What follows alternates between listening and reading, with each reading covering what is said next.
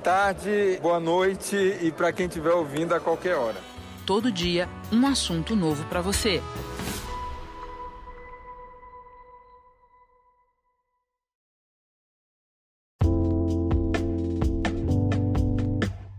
Parceria Hospital Sírio-Libanês. Pratique o isolamento social. Fique em casa.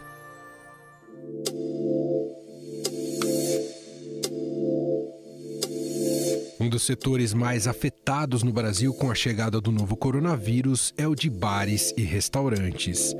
Com as medidas restritivas impostas por estados e municípios, o setor viu seus ganhos serem reduzidos dia após dia. O setor de bares e restaurantes registrou uma queda de 90%. É uma queda muito grande. Uma pesquisa da Associação Brasileira de Bares e Restaurantes mostra que 40% dos estabelecimentos da cidade de São Paulo poderão quebrar se não forem anunciadas medidas pelo governo para ajudar na crise do coronavírus. Sobre a retomada das atividades, a maior preocupação do setor é com as futuras medidas restritivas na operação, além do próprio comportamento dos consumidores. Desesperados com a situação de fechamento do comércio e, portanto, dos estabelecimentos, os donos de bares e restaurantes fizeram um apelo a bancos brasileiros para que concedam créditos e condições de pagamentos especiais para o setor. Nosso faturamento caiu desde terça-feira 70%. Eu, estamos todos numa situação muito, muito difícil e não temos um apoio e uma resposta de nenhum governo sobre o que fazer. Segundo a Associação Brasileira de Bares e Restaurantes, sem ajuda financeira, milhões de pessoas podem perder os empregos. E é com o presidente da Abrazel, essa associação, Paulo Soumuti, que vamos conversar agora sobre essa situação. Paulo, tudo bem? Obrigado por nos atender. Obrigado eu, Manuel, em falar com você e seus ouvintes. Vocês buscaram algo, alguma conexão direta com o governo federal para tentar aliviar o prejuízo que decorrerá da, desse período de isolamento social, Paulo? Nosso setor ele viveu a crise antes de, da maior parte dos setores, porque as demais atividades, comércio, serviços, começaram a sentir a crise quando houve os decretos de fechamento, né? Já o nosso setor, ele começou uma semana antes, dez dias antes, a ter uma agenda despencando à medida que a notícia da crise se espalhava pelo mundo e a chegada dele aqui no Brasil.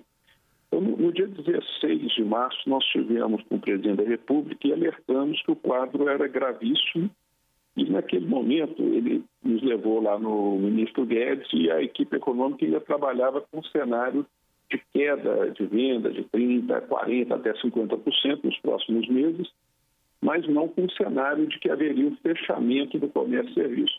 E a partir daquele dia ali, no dia seguinte, tem o primeiro estado, que foi Santa Catarina, que fechou no dia 17, e por fim a gente tem São Paulo fechando no dia 23. Então, nós saímos de um cenário que o governo imaginava uma crise é, que estava mais ligada a uma redução drástica do faturamento por um período de dois, três meses, uma crise que se transformou numa coisa mais sérias e intensas que o planeta já viu. Né? Uhum. E, e, o nosso setor, por todos os estudos, ele é um dos mais vulneráveis que tem né, nessa crise. O setor de turismo em geral, transporte, né, aviação especialmente, e vários restaurantes. Né? E, e, e, é um setor muito frágil sob o ponto de vista é, da capacidade financeira, né? são, são empresas pequenas, espalhadas, é, com dificuldade enorme de capital de giro, muita informalidade, então até que dificulta, inclusive, localizar muitos desses estabelecimentos. Então, um, um momento muito difícil e a gente, quando foi o presidente, o presidente vai faltar dinheiro para pagar salário. E nós estávamos já no dia 16 e o salário vencia no quinto dia útil, que na verdade era no dia 6.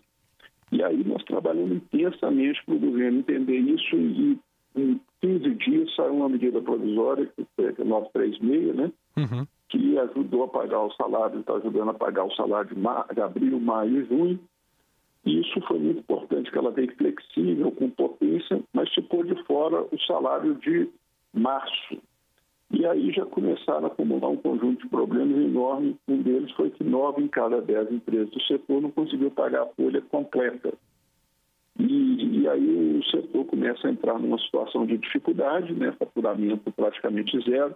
Havia um, uma falácia é, que foi muito, inclusive, repercutida até na imprensa e tudo, que o delivery poderia ser uma salvação da pátria. Aliás, esse ponto, Paulo, é muito importante você estar tá levantando. Tem, se, tem, tem um pouco desse senso comum a ideia de que o delivery realmente salva o setor. Não salva, Paulo? Não salva e não salvou, nem no Brasil e nem no mundo. O é, que, que acontece, especialmente no Brasil? Primeiro que o delivery, ele é uma atividade complementar. Né? Aqui no Brasil, em especial, você tem o salão, que banca os custos do restaurante, e você tinha um delivery responsável 10%, 15%, quando o estabelecimento tinha muito delivery, tinha 20%, 30%. É, mas a grande maioria operava aí com 10% é, por cento do seu faturamento no delivery, é uma atividade complementar. A partir do momento que você fecha o salão, todo o custo continua. Aluguel, luz, mão de obra, e, e o delivery não consegue pagar. Mas aí só, o delivery vai crescer muito. Ele realmente, no primeiro momento, houve uma demanda maior do que o normal. Só que, ao mesmo tempo que houve essa demanda maior, restaurantes que não faziam delivery buscaram ofertar. Então, essa demanda maior ela foi dividida e acabou enfrentando questões, por exemplo, de logística, porque você não tinha motoqueiro para da noite para o dia, eh, os fechamentos foram muito abruptos, sem aviso prévio, ou você não tinha estrutura, muitos não tinham é, experiência de lidar com, com delivery, não tinham embalagem. E, por fim, a população antecipou e foi muito ao, aos supermercados, compraram e estão todo mundo dentro de casa, sem ter o que fazer, em home office, e, e muita gente foi para cozinhar, para tentar. Então, no final das contas, o delivery não tem um crescimento como se imaginava que teria. E, e, outra coisa que acontece, Manuel, uhum. o setor de bares e restaurantes, diferentemente, por exemplo, de uma loja de celular, uma loja de roupa ou até mesmo um cabeleireiro, quando falar que vai voltar, você pega a tesoura, vai lá e corta o cabelo, pega o celular e vende a roupa. Nosso setor não, nosso capital de giro, ele é perecível. Então, nessa fechar aí, tudo que tinha de comida dentro do estabelecimento se perdeu alguns usaram para delivery, mas a maioria perde aquilo. Então, nós estamos com, com faturas vencidas, em geral, todo mundo devendo ao, aos seus fornecedores, e a hora que for determinar a volta, nós vamos ter que abrir essas negociações, recompor os estoques, preparar isso para venda. Um processo muito diferente de um lojista comum. Mas mesmo que o quando seja muito difícil de definir, é inadmissível que não se definam como reabriremos. Se, por exemplo, qual será os horários de funcionamento de shopping, quais vão ser os critérios para o transporte público, como é que vai ser o, a questão do afastamento de mesas. Então, assim, essa falta de planejamento é muito nociva para a retomada. Para a gente finalizar, Paulo, eu não sei se vocês já têm um levantamento consolidado de quanto já impactou o setor, de quanto já foi fechado de bares e restaurantes, e se há uma projeção em relação a isso, por pior que seja, Paulo. Sim, nós temos alguns dados que não são muito bons. Existe no setor um milhão de estabelecimentos, destes, pelo menos 200 mil não reabrem por questões de insolvência, né? não tem condições de reabrir já no primeiro momento. Nós devemos encerrar o mês de abril aí com um milhão de pessoas desligadas no setor. Nosso número era que até dia 10 já tínhamos aí 350 mil. Esse número cresce é, até chegar perto desse um milhão. E a grande questão que falta resolver, e o governo federal está buscando a solução, mas não está chegando na ponta, é a questão do crédito, porque nós vamos operar com 30%, 40%, 50% do movimento normal quando reabrir. Até porque vamos ter que ter afastamento entre as mesas e cadeiras, tem a questão do consumidor. e isso fará com que operemos com prejuízo. Então, para conseguir bancar não só a reabertura, mas os meses de prejuízo que virão pela frente, os estabelecimentos vão precisar de crédito. Isso, o setor de bares e restaurantes tem recebido no mundo inteiro uma atenção diferenciada. Inclusive, a Alemanha, agora o governo alemão anunciou para montar um fundo especial só para apoiar bares e restaurantes. Então, é muito importante que a sociedade entenda a importância de dar um tratamento diferencial, uma proteção especial aos bares e restaurantes, porque são os maiores empregadores do país. Ouvimos Paulo Somuth, presidente da Associação Brasileira de Bares e Restaurantes. Paulo, muito obrigado pela entrevista. Até uma próxima. Até uma próxima, Manuel. Obrigadíssimo.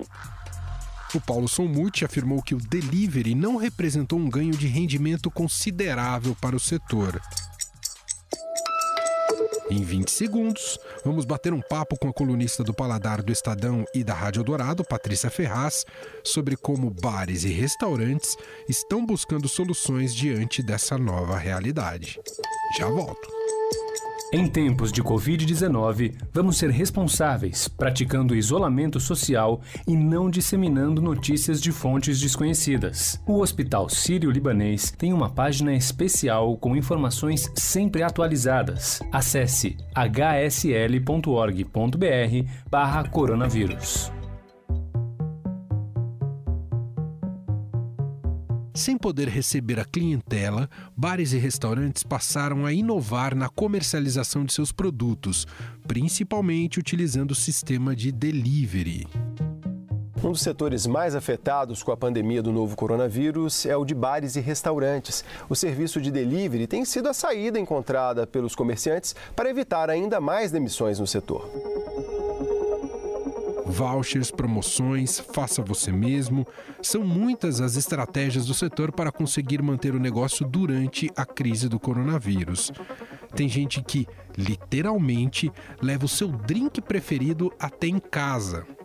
Sobre esse assunto, eu converso agora com a colunista do Paladar do Estadão e da Rádio Dourado, Patrícia Ferraz. Oi, Patrícia, tudo bem? Seja bem-vinda. E aí, tudo bom? Obrigada. Bom, a gente sabe do impacto uh, severo que tem esse, esses tempos de restrições, de isolamento social para vários setores da economia, entre eles né, o da alimentação e mais especificamente de bares e restaurantes, até porque, em geral, e a gente estava conversando com alguns protagonistas dessa área, Paty, você sabe melhor do que eu, costumam ser pequenas empresas e aí sentem mais um momento em que as pessoas não podem ir até os restaurantes. Queria que você desse um é. panorama inicial, como é que você está vendo né, desses primeiros desdobramentos desde que você começou a acompanhar, Paty? Olha, eu acho que a situação está ficando tá séria, né? Já estava desde o começo, mas assim, os caras agora estão ficando muito mais preocupados, porque a maioria dos restaurantes que estava bem e tal, uh, muito dinheiro já ninguém muito tem, né? Mas assim, quem uh, os restaurantes que estavam bem, eles tinham caixa para se bancar ali um mês e meio, dois meses. E a coisa está chegando já nesse período. Então, eles estão ficando muito preocupados, assim, de como é que vai ser. Eu acho que, assim, os caras estão tomando, uh, a gente vê nos restaurantes, assim, umas medidas interessantes de sobrevivência, né? Então, a questão do delivery não tem conversa. Todo mundo entrou, assim, do mais do fazano, do mais gastronômico até raríssimos os que não entraram, né? Uh, e bares, coisa coisa que a gente não imaginava. Os caras estão vendendo drink, por fazendo, embalando drink a vácuo para vender e tal. Então, delivery é uma coisa que já é fato.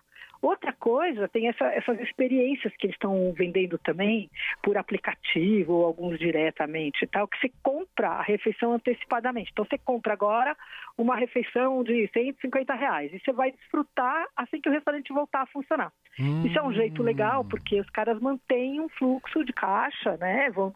Porque o problema é que eles têm que ficar continuar pagando todos os funcionários e tudo, né?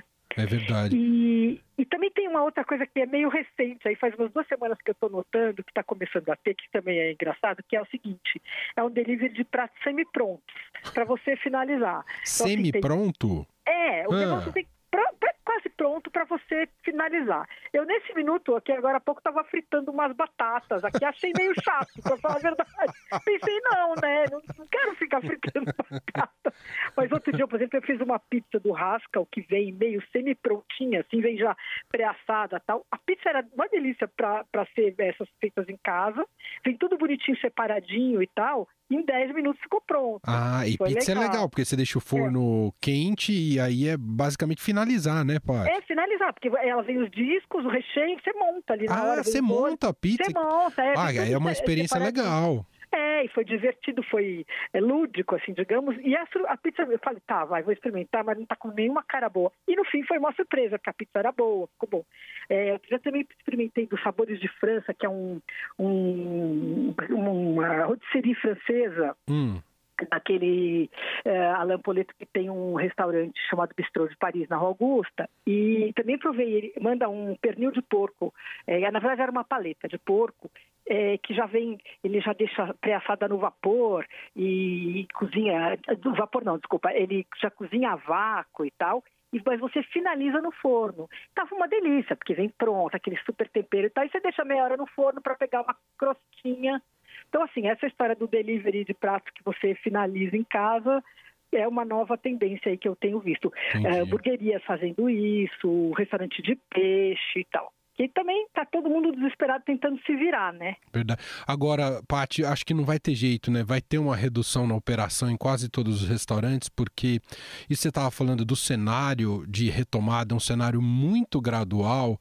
É. E basicamente o que garante, entre aspas, o que consegue garantir ali a duras penas é mais o pessoal da cozinha, porque a gente ainda não sabe, pessoal que, por exemplo, atua em salão, se vai, quanto tempo vai demorar para abrir um salão, né? Paty? É, e tem uma outra coisa que é o seguinte: pelo que tudo indica, as normas sanitárias vão mudar. Então, quer dizer, a quantidade de gente vai ser controlada que pode ter num restaurante, a quantidade de mesa vai ter que ser reduzida, e tudo isso vai é, aumentar o impacto do custo e vai reduzir o número de funcionários no salão, óbvio, né? Então, se o cara tem 30 mesas, vai ter que passar para 15, ele não vai mais precisar de oito garçons, vai, enfim, vai, então acho que vai Verdade. ter essa questão. E... Tem o efeito psicológico da paranoia, as pessoas vão demorar para ter a confiança, né, de voltar no restaurante. Exatamente, assim, não sei até, é, assim, porque é um prazer, né? lá Claro. de ser- fora esses do quilo que você tem que almoçar, quem trabalha fora e tal, normalmente é o lazer, é a hora que você quer. Agora, tá todo mundo meio com medo ainda, né? Achando que, poxa, se vai se expor, é melhor não ir e tudo, né? Quer dizer, por enquanto nem pode, mas depois que abrir, é, tá muito preocupante isso, né? Ô, Paty, É. você acha que também vai ter uma mudança? Eu não sei o quanto isso era significativo na produção dos restaurantes, dos chefes, mas você acha que vai ter mais receio de tentar novas experiências exóticas, né? Visto que esse vírus aparentemente veio de animais, de uma feira que vendia esses animais. Olha, eu não pensei muito a respeito, mas assim, falando meio sem pensar, eu acho que isso é bem restrito. ah, as pessoas já têm medo mesmo de comer formiga, nanana, embora a formiga seja uma coisa limpa, e aqui no Brasil se coma tradicionalmente, lá no, no norte. Uhum. É, essa coisa de comer insetos, animais e tal, é bem mais lá na Ásia. E eu acho que as pessoas vão ter receio sim por lá, né? Acho que Entendi. aqui não sei se muda muito o espírito. O que eu acho que, que vai mudar Hum. é assim, todo mundo vai querer muito mais saber de onde vem aquilo que está comendo, Ah, é sabe? verdade. Porque isso já é Total uma razão. tendência, assim, no mundo sutil, porque essa questão da contaminação, por outras eh, razões, não por, por- pelo corona e tal, né? Já estava ficando forte. Agora, eu acho que as pessoas, essa história da procedência vai virar, assim, um, um- tipo um certificado que vai- vai deixar as pessoas mais tranquilas, sabe?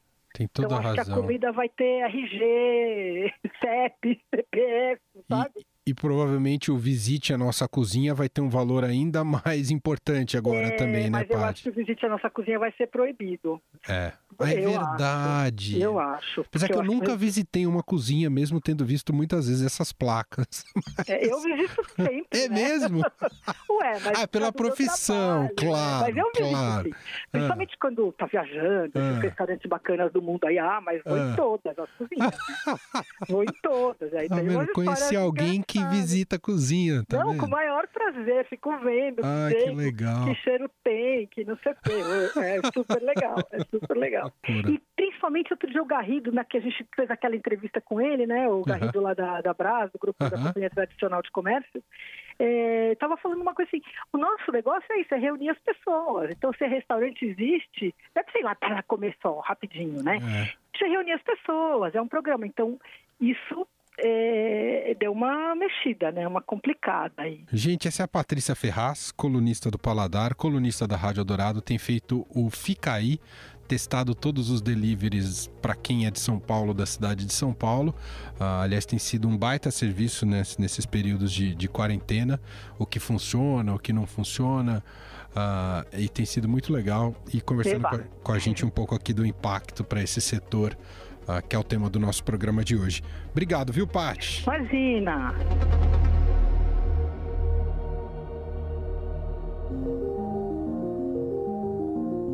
Bom, e para encerrar esse podcast, está chegando ela, Renata Cafardo. Fique em casa com o Estadão, com Renata Cafardo. Hoje o nosso quadro recebe a educadora Cláudia Costin, que é ex-secretária de Educação no Rio de Janeiro, ex-diretora do Banco Mundial e atual diretora do Centro de Excelência em Políticas Públicas da FGV. Cláudia, tudo bom? Tudo bom, Renata. Um prazer falar com você e com os ouvintes do podcast.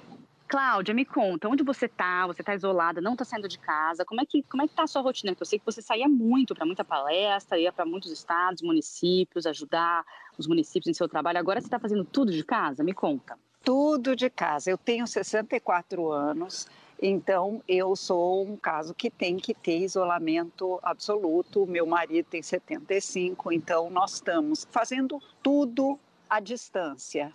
Curiosamente, trabalhando muito mais do que antes e sem perder tempo em deslocamentos. Você viajava muito, né? Co- Compara um pouquinho como era a sua rotina antes e agora. Eu viajava duas vezes por semana, porque política educacional acontece no Brasil inteiro. Então, seja para fazer palestras, seja para dar assessoramento a estados e municípios, eu estava sempre viajando. Eu brincava que a pessoa do raio-x já me reconhecia no aeroporto. Então, agora eu o dia inteiro em webinários ou palestras, todas pela internet. Estou fazendo exercícios também de musculação, que na minha idade são importantes, todos os dias. Aliás, eu tenho tido mais frequência agora do que quando eu estava podendo sair para uma academia. Eu estava com um peso de 5 quilos, fazendo exercício para o tríceps, e o peso caiu na minha testa. Ai, meu Deus. Eu me assustei muito, entrei em contato com o meu médico e, por telemedicina, chegamos à conclusão de que não havia necessidade de ir para o hospital. O meu marido serviu de meu enfermeiro. Ele é um bom enfermeiro, eu recomendo muito. O duro foi no dia seguinte fazer, participar de uma palestra com a- a- o Nossa. rosto todo roxo. Aí vai maquiagem, disfarça um pouco e resolve. E o desafio da inclusão digital para você está sendo fácil? Você conhecia essas ferramentas que você está usando agora ou não? Olha, eu conhecia parcialmente. Eu conhecia o Skype, não conhecia o Zoom. E eu estou aprendendo. Eu morro de rir de mim mesma e eu acho que isso é uma coisa que eu recomendo a todos os da minha faixa de idade. É assim, vamos manter o senso de humor né, nesse momento tão complicado do país. Porque eu aperto no lugar errado, eu clico errado, daí eu penso que eu aprendi, da próxima vez eu falei, agora eu já sei, não sei não. E vou aprendendo. Tá certo, Cláudia. Olha, super obrigada. Continue em casa aí se cuidando, sem pegar muito peso. Um abraço Obrigada. a todos. O Estadão Notícias desta sexta-feira de feriado, 1 de maio, vai ficando por aqui. Contou com a apresentação minha, Emanuel Bonfim, participação de Renata Cafardo, produção de Gustavo Lopes e Bárbara Rubira e montagem de Nelson Volter. O diretor de jornalismo do Grupo Estado é João Fábio Caminoto. Mande seu comentário e sugestão para o e-mail podcast@estadão.com. Um abraço para você. A gente se fala ainda hoje, logo mais às 5 da tarde, com mais uma edição do podcast na quarentena. Até lá! Estadão Notícias.